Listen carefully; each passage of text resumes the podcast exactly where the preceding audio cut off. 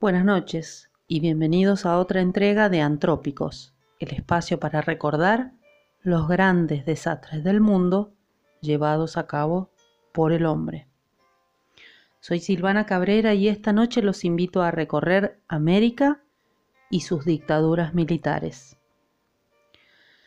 La década del 70 fue sin duda terreno fértil para que los pueblos que maduraban a la sombra de las nuevas ideas políticas globales fueran apaleados, sometidos y eliminados por las fatales y tradicionalistas ideas de las Fuerzas Armadas de las Naciones. Una dictadura militar es una forma de gobierno autoritario en la cual las instituciones ejecutivas, legislativas y judiciales son controladas por las Fuerzas Armadas e impedidas no sólo de llevar adelante un gobierno democrático, sino también de postular o llevar a cabo cualquier idea o proyecto de cualquier grupo social. Son estructuras que toman el poder por la fuerza. Aquí entonces hacemos un paréntesis. ¿Por qué las Fuerzas Armadas organizadas no participan de la actividad política de su región y logran, a través del voto, el poder? La respuesta es que no son proyectos de gobierno los que movilizan a estos grupos. Las dictaduras en América recorrieron el continente de norte a sur.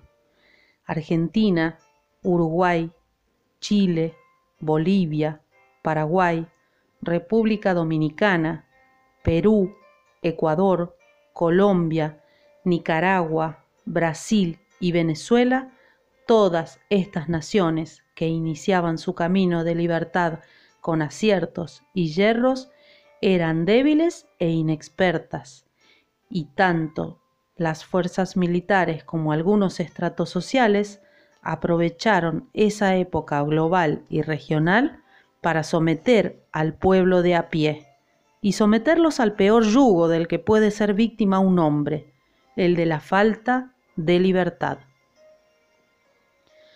Suprimido el sistema de gobierno democrático, se eliminan todas las garantías jurídicas, derechos civiles, políticos e incluso sociales que protegen a las personas contra el abuso del Estado.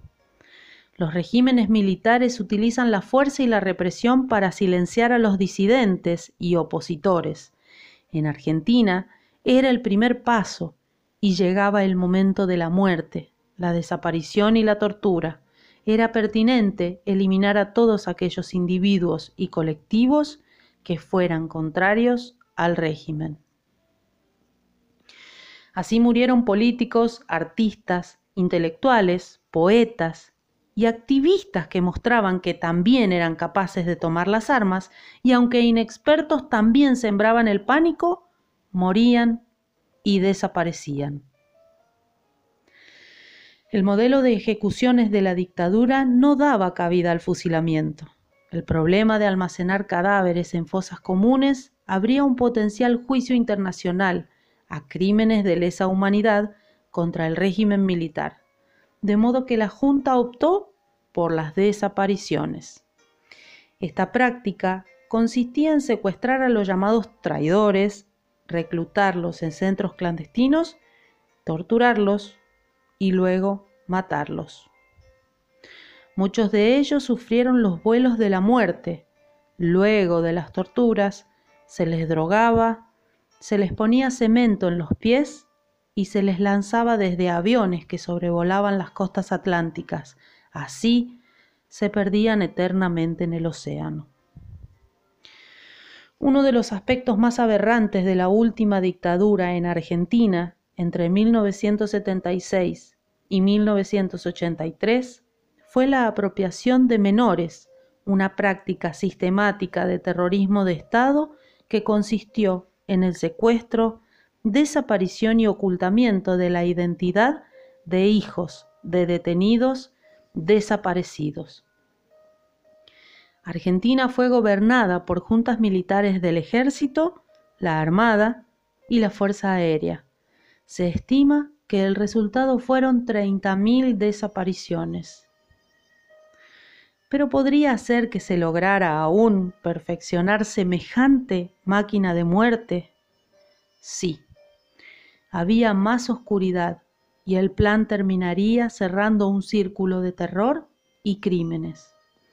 Se trata del secuestro y desaparición de bebés.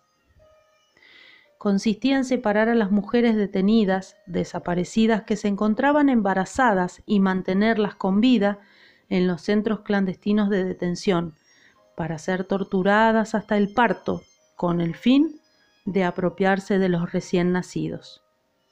Ante esto, muchas mujeres argentinas decidieron superar el miedo y salir a la calle a pedir explicaciones por sus hijos y sus nietos, algunos aún sin nacer. Así fue que decidieron juntarse pacíficamente en la Plaza de Mayo, en la que se ubicaba una casa de gobierno inútil tomada por las Fuerzas Armadas, para caminar en círculos portando en sus cabezas paños blancos de tela que fueran antes los pañales de sus propios hijos. El 30 de octubre de 1983 se restaura la democracia en Argentina. Raúl Alfonsín es electo presidente y comienza a enjuiciar y condenar a cadena perpetua a los principales responsables de estos siete oscuros años por los que atravesó el pueblo argentino. Hasta aquí ustedes y nosotros recordamos una de las épocas nefastas de nuestro país. Esta vez nuestro encuentro es cercano, nos deja el sabor de la injusticia, la impotencia, de la verdad mordida entre los dientes de aquel que ya ni voz tiene para reclamarla. Soy Silvana Cabrera y los esperamos en nuestro próximo encuentro, aquí en Criminis Fama. Será hasta la próxima.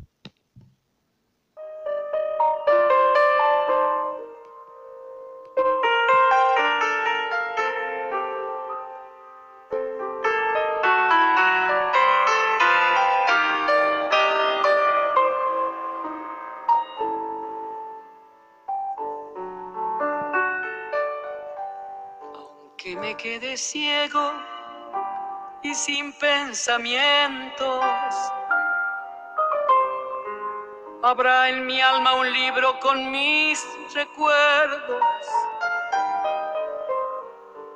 Aunque cambie el final, siempre es el mismo cuento, donde quedan las huellas de lo que siento y es por eso que no voy a olvidar por los que han sufrido y por los que no están, por los que se han ido a ningún lugar.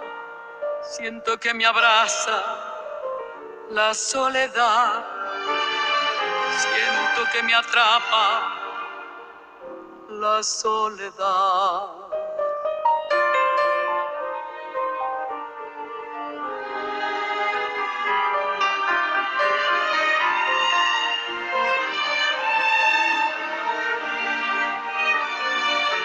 Vuelve la niebla mi calendario,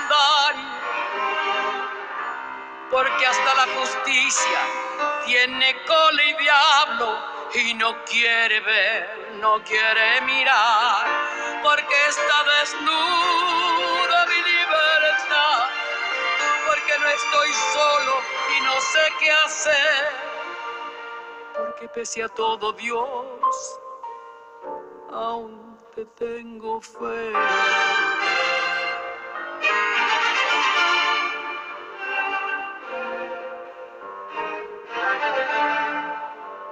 Porque aún me duele el hambre de un nuevo cielo.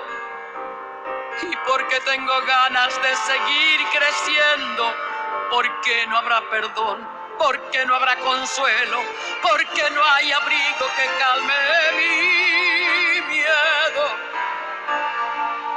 porque después de tanto llorar, los veo salir de nuevo.